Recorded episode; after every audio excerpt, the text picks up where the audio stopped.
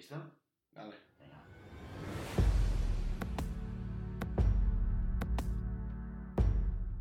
Llamada pista, episodio 20.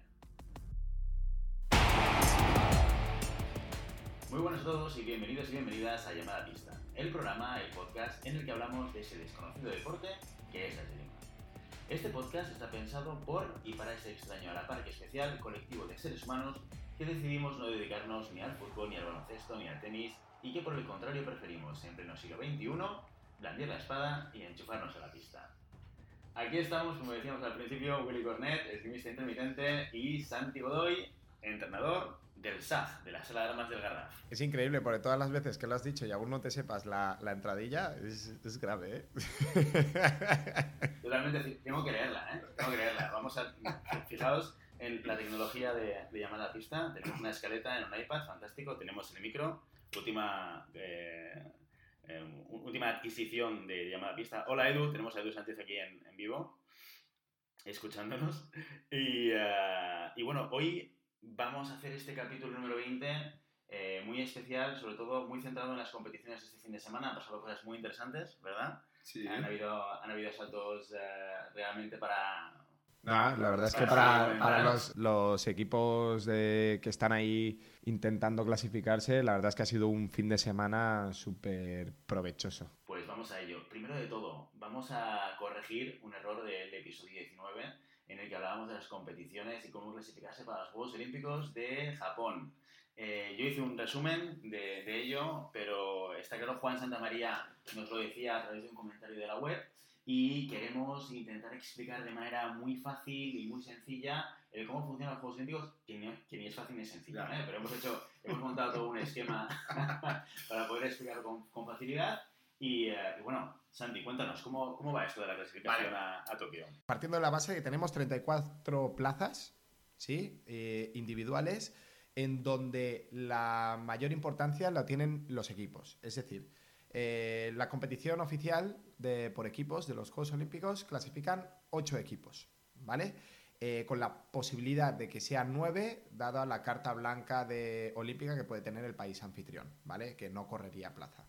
Eh, de estos ocho equipos, los cuatro primeros equipos clasificados por ranking, ¿sí? Van directamente, del 1 al 4 se clasifican directamente. Los otros cuatro equipos eh, se toman los equipos entre los puestos número 5 y número 16 y como máximo un equipo por continente, es decir, hay cuatro zonas, las zonas Europa, eh, América, Panamérica, América del Norte, América del Sur, África y Asia Oceanía, ¿vale? Los siguientes en la colocación de, en el ranking de la posición 5 a la posición 16 se clasifican, ¿vale? De aquí tenemos eh, 24 eh, tiradores, ¿vale? Estos 24 tiradores de la competición por equipos se clasifican automáticamente a la competición individual. Por lo tanto, de la competición individual, los 24 eh, tiradores por equipos, ¡pum!, se quitan. Y esto nos, nos queda 10 tiradores y tiradoras que se tienen que clasificar por la siguiente ingeniería. Entendiendo que estas 10 plazas se dividen en los dos mejores tiradores de Europa, los dos mejores tiradores eh, de Asia Oceanía, el mejor tirador de África y el mejor tirador de América, cuyos equipos nacionales no estén clasificados por equipos, se clasifican directamente. ¿Vale? Es decir, si tenemos, dado el caso, el equipo español clasificado, no podría clasificarse ningún español más porque hay un máximo de tres eh, participantes por eh, comités olímpicos nacionales. ¿Vale? Eh, por lo tanto, serían corriendo plazas en el ranking oficial de la FIE. ¿Vale? Esto ya son seis tiradores. Los otros cuatro tiradores individuales se sacan por clasificación por zona. El mejor europeo, el mejor africano, el mejor panamericano y el mejor asiático oceánico se clasifican dentro de estos 10, hasta completar el número de 34. O sea que ahí clave va a ser eh, la clasificación por equipos. Juan nos lo, nos lo comentaba ¿no? cuando nosotros hacíamos mención del ranking individual. Y sí que es cierto que aquí la prioridad va a ser ocupar la, la plaza de equipos y conseguir que eh, los diferentes equipos nacionales estén ubicados pues, en esas cuatro plazas Claro, que van por ranking y luego si no estás ahí, pues optar a, a la plaza de tu continente mm, que, ahí está copada por una por continente para las otras cuatro plazas de 20 equipos. Claro, el tema es que no es lo mismo optar la plaza por el continente europeo que por el continente africano. ¿no? Entiendo que el continente europeo, con toda la tradición de esgrima que tiene, eh, nos ha tocado un hueso, la verdad, porque quitando los cuatro primeros de Europa, en el caso de que los cuatro primeros fueran europeos, que no creo, eh, la siguiente estaríamos hablando del número quinto. Pero bueno, ahí está. mm, Ya comentaremos que los resultados eh, están siendo positivos. Eh, el trabajo del equipo, tanto el equipo de sable como el equipo de espada, que son ¿no? la apuesta este, para este ciclo olímpico, están dando buenos resultados. A ver si eh, continuamos esta, esta evolución. También es muy pronto para decirlo, hasta abril del año que viene prácticamente queda una temporada entera y pueden pasar muchas cosas. Sabiendo que hay dos competiciones muy importantes que son el Campeonato de Europa y el Campeonato del Mundo que multiplican los puntos, los puntos para clasificarnos. Luego, como siempre, os pondremos en las notas del programa un poco el resumen de esas de cómo se puede ocupar plaza para las Olimpiadas y así, bueno, podéis avisarlo vosotros tranquilamente y, y- ver cómo, cómo queda realmente, ¿de acuerdo? Eh, otro comentario interesante que nos envía Juan Santamaría también a través de los comentarios de la página web, que, que creo que resulta interesante para poder compartir por aquí, os lo leo, ¿de acuerdo? Dice, hola otra vez, Quizás os resulte de interés el saber que hoy en Instagram Alster y Urman anuncian la presentación de nuevas zapatillas de esgrima, coincidiendo con los campeonatos de Europa. ¿no? De esto ya habíamos hablado en Dani nos lo había, nos lo había avanzado habíamos, del- habíamos comentado que saldrían ahí eh, nuevas noticias, ¿no? En, coincidiendo con campeonatos de Europa. Eh, dice eh, Juan, eh, según me contó la gente de Alstra en, en Torun, se trata de una colaboración entre una empresa alemana especializada en zapatillas de balonmano, ¿vale? este es un, un dato que no teníamos, ¿no? y los técnicos de la marca de esgrima, por lo que contaron las pruebas realizadas y les había dejado muy contentos. Vamos a ver qué resulta. Eh, y nos comenta también que en el Vía de Madrid se vio que todos los tiradores coreanos ¿eh? tiraban con zapatillas salidas, el modelo el D'Artagnan 4, ¿eh? D'Artagnan, no. D'Artagnan. Mientras que los alemanes, siguiendo la estela de Hartung, ¿eh? Eh, cada vez utilizan más zapatillas de balonmano.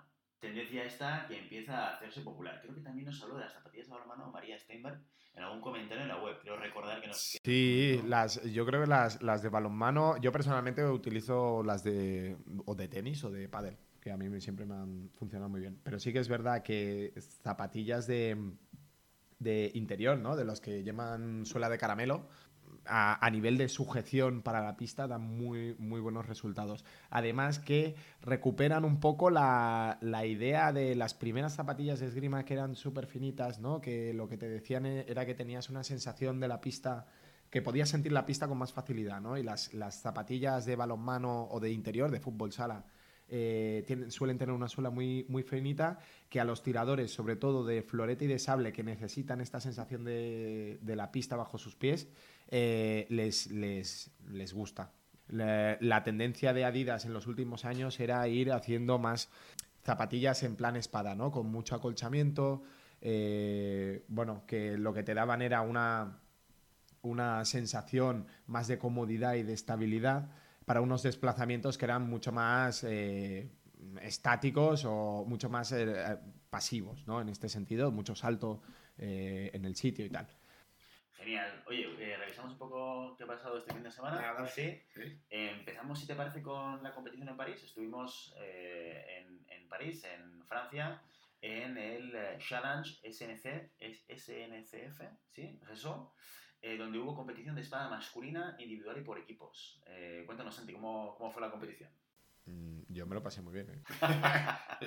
Quitando de que yo soy entrenador de espada y que la Monal de París, ¿no? la antigua Monal de París, siempre ha, ha- cogido lo mejor del mundo y, ya lo habéis visto, ¿no? Si os habéis visto por, por streaming, la presentación de la competición es una pasada, o sea, cada detalle cuidado, eh, incluso hasta el, el momento friki de, de sable láser de, de la final, pues la verdad es que, que muy bien.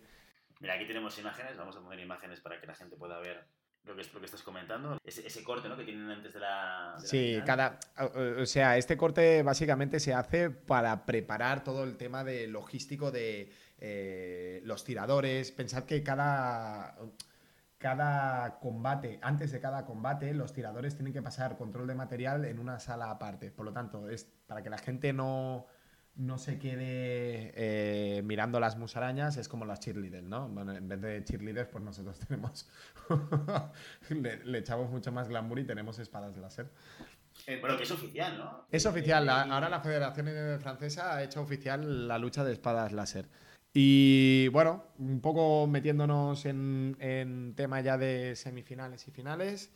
La primera semifinal, sí, que estaba un poco perdidito el Park Sang-jung, el coreano campeón olímpico. No lo veíamos desde enero en, ninguna, en ningún podio, ¿no? Correcto. eh, y que en estos momentos está el número 7 del ranking. Eh, ganó al húngaro Skilosi, Skilosi eh, también muy jovencito, ¿no? 21 años, el número 50 de 49 del ranking de la FIE, por un resultado de 15 a 13. La verdad es que el, el coreano haciendo gala de su, de su juego, bueno, como todos los coreanos, ¿no? Control de distancia, control de la punta. Y yo la verdad es que vi un asalto muy parecido a- al, al que le llevó a ganar el- el- los Juegos Olímpicos, ¿no? Solo cuestión de, de distancia y cuestión de tiempo. La verdad es que, que eh, a igualdad de condiciones, el coreano, el trabajo del coreano es, es- es precisamente lo que se tiene que hacer para ganarle al, al juego húngaro, ¿no? Es el nunca entrar en esa distancia peligrosa que el húngaro puede solucionar muy, muy bien y trabajar desde la distancia larga y únicamente a- a arriesgarme en el momento que quiero ir a tocar, ¿vale? Y ese, ese trabajo, la verdad es que Park lo hace muy bien. Yo, yo aparte no lo había visto tirar, eh, porque no se ha clasificado en podio desde enero. A mí me gustó mucho, sobre todo, la potencia de piernas que tiene. Trabaja Muy mucho, rápido, mucho. Muy rápido. Mira, yo he tenido la, la suerte de, de, para el Ciudad de Barcelona, ver al, al equipo femenino y el trabajo de piernas que hacen es, es, un- es increíble. O sea, el dominio de la distancia únicamente lo puedes conseguir con piernas. Entonces, la, la base del, del trabajo de, de los coreanos eh, son las piernas. Fíjate la colocación, siempre una colocación súper correcta, eh, una colocación muy baja. Y aquí le veíamos hacer una, haciendo una acción que luego veremos en la final. Me, me, me fijé, veían dos acciones, luego comentaremos, de, de, de flecha re- de recta explosiva. Sí, bueno, bueno. es que los últimos, los últimos tocados de los Juegos Olímpicos fueron cuatro flechas directas. Iba perdiendo de, de, de cuatro. Eso estrella. acción, ¿no? Sí, acción es estrella. un- es un- Aquí le estamos viendo remontar, ¿eh? Aquí lo veis ahora en el 6 a 6, veníamos de un 6-4. Otra cosa que también me fascinó de Park es esta sensación de, de cabeza fría, ¿no? Constante. O sea, en, en la final también le, le- le toca remontar y, ah, y lo ves al tío, bueno, que no le tiembla el pulso, ¿eh? No, mm, pero ahí también entra la, cabeza fría y el- la confianza, ¿no? De saber que, no dudar de tu trabajo. Entonces, muchas veces en, los combates lo que solemos tener son altibajos de confianza. Si tú tienes claro, o sea, si tú eres de piñón fijo y tienes claro que tu trabajo va, va, va a sacar sus frutos, incluso yendo por debajo, eso es un punto a favor. Entonces, tener la confianza de decir, no, no, este es mi trabajo fuerte y esto es lo que tengo que hacer. eh, muchas veces, aquí parece muy fácil decirlo, pero muchas veces no es tan fácil cuando no estás, eh, no está saliendo como tú quieres. Y el otro día lo estábamos comentando en clase, por ejemplo, tenemos que... A mí me gusta mucho un, un, un término del tenis que es error propio o error forzado. ¿no? Entonces, una acción siempre, siempre falla por un error propio o un error forzado. El error propio sería el fallo en la distancia, el fallo en el tiempo o el fallo en la acción. Y el error forzado sería la, la in- interactuación del otro tirador para engañarte, es decir, lo que llamamos la segunda intención, ¿no? Eh, si tú tienes claro que el error que estás cometiendo es un error propio, ¿vale? Y que la acción eh, está bien decidida, pero está mal ejecutada, ¿vale? Tenemos, tienes que tener en cuenta que lo que tienes que corregir no es la decisión de la acción, sino o la distancia o el tiempo. Entonces yo creo que Park tiene, tiene esa capacidad de, de- de saber que esa acción va a entrar y lo que está fallando es un elemento de distancia o un elemento de- de- del momento, o que el otro le está engañando. Entonces lo que busca es ejecutar esa misma acción suya fuerte eh, en diferentes zonas. Ya ves que tira, tira de manera muy, muy, muy lineal, en el sentido que no tú ya vas a ver, ya vas a, saber lo que vas a ver en el combate, ¿no? ¿Cómo quedaron al final? 15-13. 15-13, ¿no? Aquí lo vemos todavía que va 9-7 por debajo eh, San John, pero acaba la, la, semifinal 15-13 clasificándose. ¿Quién tuvimos en la segunda semifinal? La segunda semifinal tuvimos al ruso Glaskov, Nikita, ¿vale? De 27 años y número 25 del ranking de la FIE, contra eh, Koch, otro húngaro, ¿sí? Tamas Koch, de 19 años, número 66 del ranking de la FIE. Tenemos al número 49, de 21 años, tenemos al número 25, de 27 años, y tenemos al número 66, de 19 años. Esto rompe toda nuestra... nuestra teoría de que la esgrima es un deporte longevo, que normalmente sobre los 30 años es donde se consigue su máximo exponente, ¿no? Cada tirador, pues la primera en la boca. Ganó el ruso, sí, la, la, veteranía se impuso 15-10. Hay que, hay que comentar que el ruso, Glaskov, es el que derrotó a Julen Pereira 15-14 para entrar en las medallas. Una pena, la verdad, porque es lo que le hubiera, hubiera hecho que Julen, pues, una serie de competiciones increíbles. La verdad es que fue hasta el último momento súper reñido. Una remontada, también interesante. Si podéis ver el, combate, os, lo recomiendo. Está todo puesto, toda la competición en Facebook. Sí, pondremos luego las, notas del programa. No, está no lo vais a encontrar en, la, en el canal de, la FIA, pero lo encontraréis en la de la Federación Sí, y si lo queréis encontrar de, de manera más fácil, iros al Facebook de la Federación Española de Esgrima que tiene un link directo tanto para resultados como para el streaming. Eh, es la manera más fácil de llegar. Aquí estamos viendo esa semifinal entre Glaskov y, y Kosh, en la que Glaskov bueno, se, se, impone con bastante claridad. Sí, y hay que decir que Kosh tuvo no tuvo un camino de rosas, ¿no? Se cargó a, a Borel, a la de Mountain, en el tablón de 32 y a, a The Clown, sí, a nuestro compañero Max Heinzer, que también nos dio un espectáculo en la, en la final de equipos, eh, en final de 8 merece la pena verlo. Luego, luego tenemos también aquí la, el corte de, ese inicio. Eh, que, Realmente merece la pena verlo, sí. Bueno, aquí tenemos a Koch sufriendo contra Graskov, que venía de, de, una final de 8 muy sufrida en la que tuvo que sudar tinta para eliminar a Julián Pereira. Y, eh, y tuvimos final eh, entre el ruso y el coreano. Sí, sí, sí.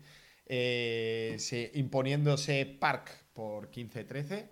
Eh, la verdad es que a mí me dio la sensación también de que Park aquí, mm, dado quitando el resultado, mm, bastante cómodo lo vi, ¿no? De... Bueno, tuvo que remontar también, ¿eh? Sí, pero... Empezó abajo, pero yo vi, hay, una escena muy buena que ahora, os lo voy a buscar, porque yo me quedé bastante sorprendido al, ver ese, ese parcial. Se ponía, creo que era 4-2 el ruso eh, al inicio del asalto. Sí, sí, sí. Eh, y luego lo, que decíamos, ¿no? Se le ve al par que pone en juego la experiencia que él tiene, que no es que sea más veterano que, el ruso, el ruso tiene más años de esgrima, ¿no? Sí, bueno, 27 contra 23, pero es que claro, y aquí todo el mundo sabe esgrima, ¿vale? Eh, parafraseando a, nuestro compañero Juanjo Michavila, ¿sí? Eh, la competición mide buenos competidores, no buenos esgrimistas. Entonces hay que tener en cuenta que eh, la competición mide solo un parámetro de la esgrima muy, muy localizado, ¿no? que es la sangre fría o la, o la mente fría que tienes que tener durante un combate. Mm. Y yo creo que en eso Park es muy bueno. No siendo esgrimista, eh, eh, esgrimísticamente mejor o más completo que el compañero ruso, tiene esa característica de ser, lo que comentamos antes, ¿no? Ser súper estable en la ejecución de su acción que sabe que funciona. Entonces, no vemos unas grandes fluctuaciones de las decisiones en, sus, en su acción. ¿no? Las acciones son directas, en un tiempo, eh, muy explosivas, y lo sigue haciendo durante todo el combate. Entonces, eh, te vas dando cuenta que él es eh, como un soldado. Él confía en lo que tiene que hacer, para bien y para mal. Entonces, ese punto de confianza para mí a mi, a mi entender y, en mi opinión, ese punto de confianza que te da el hecho de tener eh, clara tu acción, tener clara cómo la vas a hacer y tener claro que no vas a cambiar es el punto extra que te da en una final de, Copa del Mundo, como puede ser la de, la de París, eh, con toda la tradición que tiene, ¿no? Porque hay que comentar que esta Copa del Mundo es de las de las más longevas en el circuito mundial y de las que más eh, repercusión o, más prestigio tienen, ¿no? Y mantener en ese, en ese momento de estrés la, cabeza fría eh, te puede decantar el asalto, que para mí creo que fue lo que hizo que el, que el coreano pudiera llevarse el, título de esta, de esta competición. Aquí en este 4-2 veíamos al principio, aquí fijémonos en esta imagen, estamos en, en la finalización del primer tiempo, quedan 0,3 segundos, y ya Park eh, cierra esa primera parte con 3 arriba, 10 a, 7, pero a mí lo que me, me, parece muy interesante es la cara del ruso eh, mirando a su entrenador como diciendo, ¿qué está pasando aquí, no? De, no, no, sé, no sé qué pasa, ¿no? no sé cómo, cómo, cómo, ha podido suceder esto de, de, estar dos arriba y ahora de repente cerrar el primer, el primer tiempo y encontrarme con, con, con tres abajo, ¿no? Y, eh, y, en parte eso es esa, esa, cabeza fría que tiene Park que le permite hacer su esgrima, hacer su esgrima de manera constante, saber qué es lo que tiene que hacer y, eh, y, y, bueno, y aplicarlo, que parece fácil decirlo, pero hacerlo es mucho más complicado, ¿verdad? Vamos a ver si quieres, mira, este tenía preparado este, este momento. Estamos en el asalto de la final de, de París, eh, Park Saint-Jean Glasgow contra el ruso, van 7-11 van y ese, ese tocado, os lo he puesto a cámara lenta para que se pueda apreciar el, el cómo funciona tocado recto con flecha.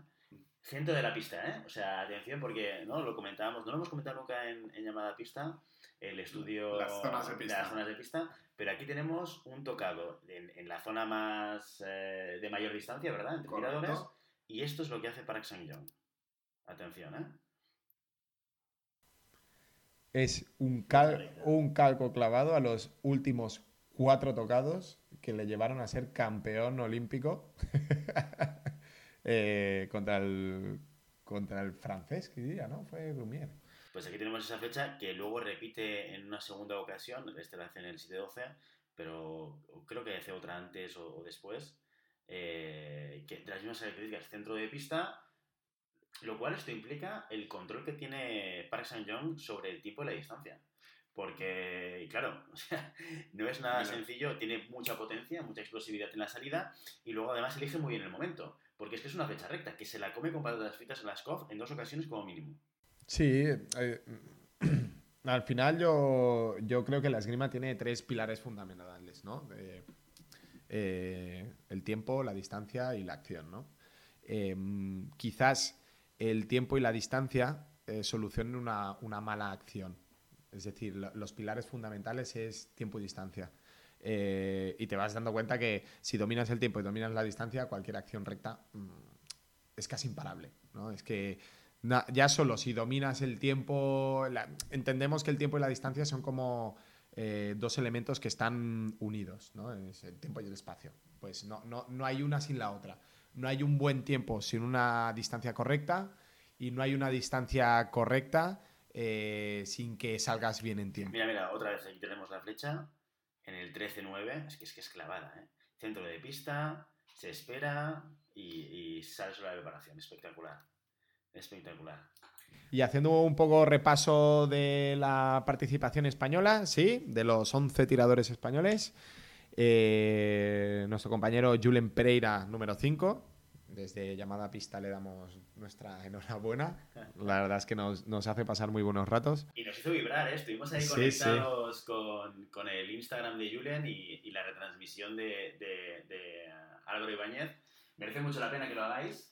Eh, las imágenes no son las mejores porque esto va siempre a través del, del 3G o el 4G, pero si tenéis la oportunidad de poder ver en directo de esgrima cuando tocan las competiciones de espada, y nos encantaría saber si hay otros tiradores que también lo hacen con otras ramas, porque así podríamos seguirlo, ¿no?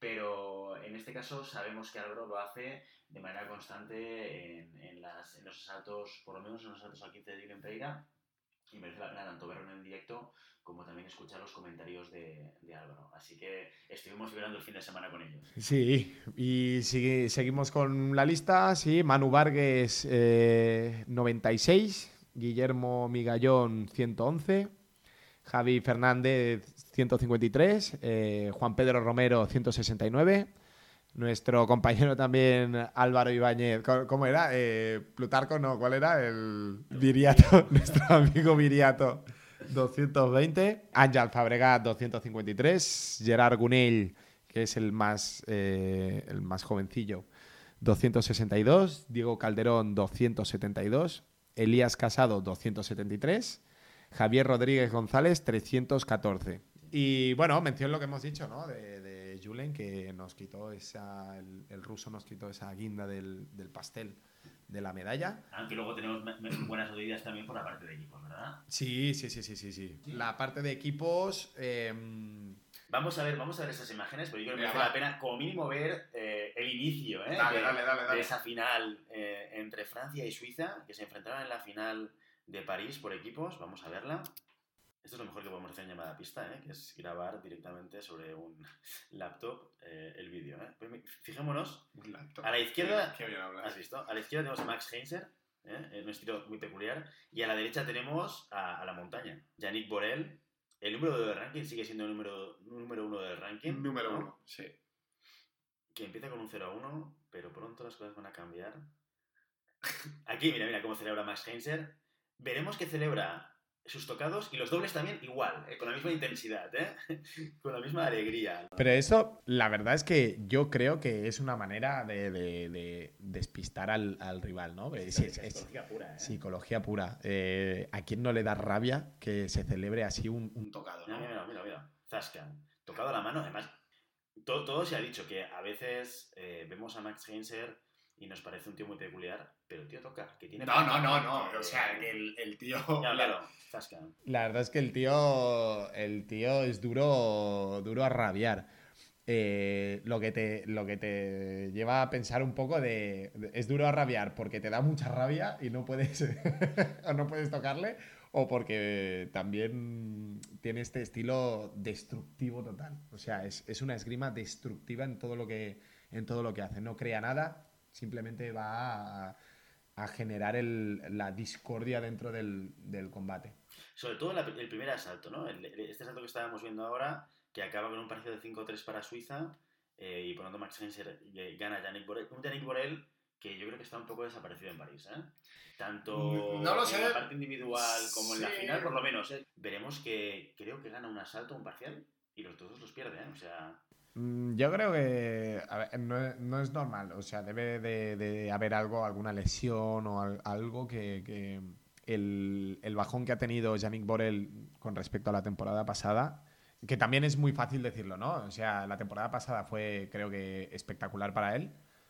Y claro, ahora que no gane las competiciones, es de, hostia, ¿qué te está pasando, no? Es muy fácil comentarlo desde fuera, es muy fácil eh, dar las opiniones, pero estar ahí día a día, la presión de no ganar una vez, no ganar la segunda, entras en bucle, eh, que el trabajo no está dando resultado o crees que no está dando resultado, bueno, es un poco el pez que se muerde la cola en todos estos sentidos.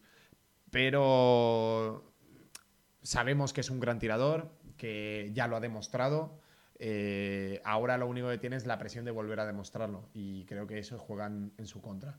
Pero no le quita para nada lo que ha hecho, ¿no? Y yo creo que tarde o temprano volveremos a ver a, la montaña en su, en su mayor esplendor. Pues aquí estamos viendo tirar a, a por la parte francesa y por la parte suiza a Stefan, que es, eh, es este zurdo de puño anatómico que cerrará luego con Borel. Yo creo para mí las claves de esta, de esta final por equipos en la que se impone Suiza, porque teóricamente si mirásemos el ranking, probablemente eh, el equipo francés tiene un mejor ranking que el suizo. Eh, pero aquí yo creo que funcionó muy bien.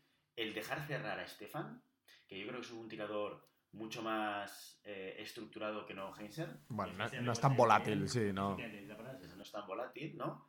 Y luego, aparte de ese inicio, que también yo creo que marca mucho, de la victoria de Heinzer contra, contra Borel, eh, el trabajo de la intendencia. O sea, el resto del equipo suizo hizo sus ¿Sabes? Lo, lo, que pasa es que eh, ya por, por tradición, Suiza siempre ha trabajado muy bien y sobre todo este equipo, que lleva muchos años tirando juntos, es lo que tú dices. Cada, cada integrante del equipo sabe cuál es su trabajo. y sobre todo ahí yo creo que también el, combate, el parcial Nigueler-Borel, que Nigueler que es un tirador que cuando lo ves recuerda un poco más Heinzer, aquí no lo tenemos ahora, ¿vale? pero es el siguiente en tirar. Lo vamos a avanzar un poco para que podáis ver el, el estilo de, de Nigeler.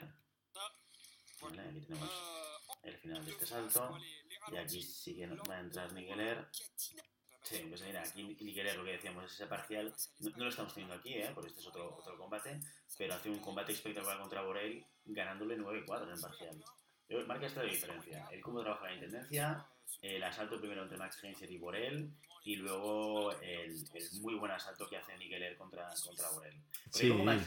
Tampoco marca tanto la diferencia en el resto de partidos. No, no, no, no, no. Es que no, no existe un equipo, lo comentamos un, un día. Cuando hablábamos de equipos, ¿no? Cuando hablábamos de equipos, de, sí. De, de equipo. Tener una estrellita en el equipo normalmente no te, no, no te salva de ganarlo todo o perderlo todo. ¿Sabes? Entonces, muchas veces tenemos tenemos esta idea de tenemos que tener uno bueno en el equipo, ¿no? Y cuando realmente pusimos el, el, el, ejemplo de Kazajstán, que no había ninguna estrellita en el equipo y llegaron a ser subcampeones del mundo. Aquí tenemos este salto entre, entre Nigeler y Borel, para que veáis un poco cómo, cómo fue funcionando. Con ese parcial 9-4 que yo creo que a Borel le debe dejar con un muy mal sabor de boca. O sea, es que llegó al, al último asalto contra Estefan, que la distancia era tan grande que, que, que era muy difícil bueno, eh, comentar que el parcial, el, el resultado final del, de la final fue 45-32 a favor de Suiza. O sea, es un, es un golpe contundente. Sí, son, son 18 tocados de diferencia. Muy bien, ¿y qué, cómo quedó el, el, combinado español? Y el combinado español, la verdad es que cargándose a Israel, cargándose a, a Rusia, yo creo que tiene casi, sin quitar valor a lo que hizo Julen de final de 8, eh, que el equipo español haya hecho esta, esta, este resultado cargándose a todos los que se cargaron y perdiendo por la mínima para entrar en medalla, sí, en el tercer cuarto puesto perdiendo contra Italia 37-39. La verdad es que bueno, te da, te da, te da esperanzas, ¿no? Como mínimo, de poder tener ese, ese momento de, de quizás se, se, puede conseguir. Eh, queda mucha competición, queda mucho tiempo por delante, pero bueno, el trabajo se está haciendo bien, se está haciendo y se está haciendo bien. Eh, Aquí tenemos imágenes de esta semifinal contra Francia. Caen, España, caen con rotundidad. caen con rotundidad. Aquí Borel hace su trabajo, ¿eh? no como en la final. Eh, y estamos viendo este salto entre, entre Pereira y Canon. El francés Canon a, a mano izquierda. ¿Vale? Pero sí que es verdad, lo estábamos mirando antes. Eh, ¿Qué ranking tiene ahora el equipo español por equipos?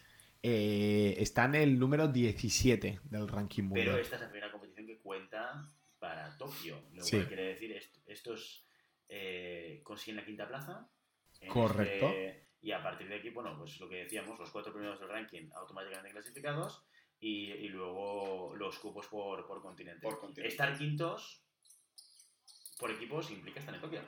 ¿verdad? Bueno, sí, eh, primera. Bueno, sí, no, no- no aquí Hasta ahora, abril, ¿no? O queda- sea, claro, sí, sí, sí, quedan- sí, quedan estar- todas las quinto- competiciones para puntuar, pero si replicásemos esto en todas las competiciones... Técnicamente estar quintos eh, es clasificación segura, porque como máximo puede haber eh, dentro de esos cuatro, la, posición del 5 al 8, como máximo puede haber uno por continente. Por lo tanto, si el número 5 sea independientemente de donde sea, sea automáticamente estará clasificado.